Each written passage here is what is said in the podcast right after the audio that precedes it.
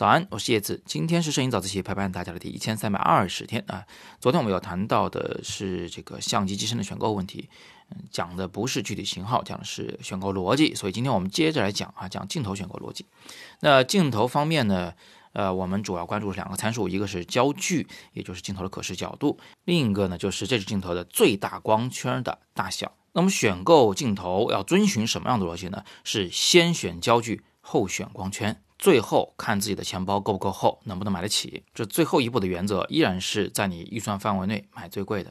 那我们先来看看焦距的事情啊。所谓的焦距呢，就是可视角度，可视角度广叫广角，可视角度窄的叫长焦，可视角度一般的叫中焦镜头。那如果你是想买第一支镜头，那我怎么着都会推荐你先买一支变焦镜头，而且这支变焦镜头呢，至少要涵盖广角、中焦到长焦啊，长焦含一点点。如果讲具体参数的话，我推荐你呢购买等效焦距，大约为二十几毫米到八十几毫米，甚至是一百零几毫米的啊这么一种焦段。注意啊，我说的是等效焦距，就是说，如果你是用的 C 幅相机的话，或者你用的是 M 四三画幅的相机的话。啊，你要把你购买的那个镜头的焦距啊乘以一点五或者是二以后啊，等于我刚刚说的那个建议的焦距。这个等效焦距的问题呢，咱们今天就先不展开谈啊，因为这个需要时间。我在下面放个链接，你可以戳进去去复习一下。那这样一支比较中庸的普通的变焦镜头，它有两个好处。第一个是它可以帮助你去了解到广角、中焦甚至长焦的这个画面效果到底怎么样子的。第二呢，是它能够这个应付你生活中的绝大部分的拍摄需求，非常实用。好，以上是第一支镜头的事儿。那如果你用了段时间了，又想买新的镜头了啊，这个时候该买什么镜头的？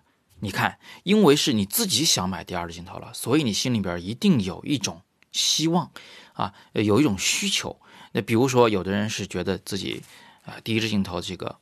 最大光圈不够大，然后呢又特别羡慕别人拍出来那种背景特别模糊的照片儿啊，这个时候呢，你可能需要是一支大光圈的定焦镜头，因为只有定焦镜头，它那光圈能做的特别大。比如说我手头就有一支奥林巴斯的啊，等效焦距为五十毫米的一点二光圈的镜头啊，在这个镜头拍出来那个背景虚化就非常明显。那这种大光圈定焦镜头啊，我们有一个别称叫做大光定。那有的人呢是没想要大光定，他就是觉得呀自己这支。变焦镜头有一个缺陷，就是广角不够广，他还想要更广的广角、更大的画面的冲击，他想要在更狭窄的小巷子里面去拍出宏大的场景来。那这个时候你需要的就是超广角的变焦头，或者是超广角的定焦头。那如果你是羡慕别人能够远远的去拍鸟，把它拍特别清楚啊，拍野生动物，嗯，这个时候你或许需要的是一支长焦的变焦镜头，或者是定焦镜头。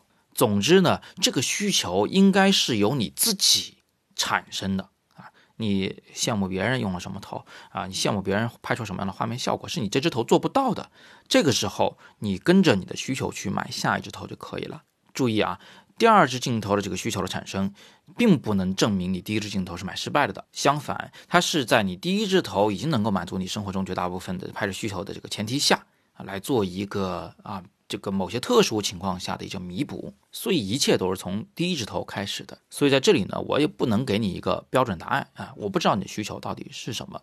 但是呢，我可以大致上概括一下啊，比如说你是一个人像摄影师，第二支头通常会买五十毫米的这个大光圈定焦镜头，光圈呢一般会买一点四的，预算不足的话你就买一点八的。那如果你是一个啊专拍室内装潢的摄影师，那你或许呢更需要一支。个超广角的变焦或定焦镜头。那如果你是野生动物的摄影爱好者，你需要的是一支长焦变焦镜头。那如果你是一个风光摄影师的话，完蛋了啊，比较花钱。超广角镜头和长焦镜头，你可能都得买，这两个都是风光里常用的。如果你说先买哪个后买哪个的话，我建议你先买长焦的那一个，因为它的效果差异更大一些。呃。广角镜头在之前你的第一支头里面至少是有，但是长焦这一端呢，一般在第一支镜头里面都不涵盖，所以购买顺序呢是先长焦再超广。如果你是一个喜欢拍微距的摄影师，那你接下来要买的可能是一个微距镜头。那这里我要多说一句，如果你只是想拍拍淘宝上用的那些小产品的片子。你是用不着微距镜头的啊！微距镜头这个东西，它能把花蕊拍得巨大无比。一般的小玩意儿，什么碟子、盘子这种东西哈，都是用不着微距头的，用个标准镜头五十毫米左右就可以拍了。这里还有一些细分的领域，比如说你如果是一个纪实摄影师，你喜欢这个拍自己的生活，或许三十五毫米是个很好的选择。啊，我说的这都是等效焦距啊。如果你是喜欢街头拍摄，喜欢冲击力稍微大一点，那么二十八毫米等效焦距的镜头可能是一个很好的选择。而且呢，纪实摄影啊，因为你要尽量的低调一些，所以一般我们都不用变焦头，它的个头太大了，我们都用小小的定焦头就可以。那以上呢，基本上涵盖了我呃常被问到的这么几种情况。总之呢，你就是先选定你自己的焦段。呃，确定好你是定焦头还是变焦头，然后你再在你的这个预算范围内去买最贵的那一只。那呃，如果你想问说到底哪一些要素会影响到一支镜头的售价，那么我可以告诉你是，呃，这个最大光圈越大的镜头肯定是越贵啊。另外呢，就是最大光圈在变焦过程中不会受影响的，就是所谓的恒定光圈镜头啊，它的售价也会越贵。再就是这个镜片采取了一些特殊的研磨方式或者材质的啊，就画质更好的，它会越贵。还有就是带有防抖功能的镜头会比不防抖的贵。那这些细节呢，可以今后慢慢的去查去了解啊，也可以根据你的钱包的厚薄程度来决定。但今天呢，至少你获得了一个总的思路啊，知道最重要的事情是什么，然后呢，照这个思路去选购，就不容易特别的犯晕。好，那今天还是先聊这么多。那有更多的摄影问题呢，欢迎在底部向我留言啊，我会尽力为你解答。那今天是摄影早自习陪伴大家的第一千三百二十一天，我是叶子，每天早上六点半，微信公众号“摄影早自习”，不见不散。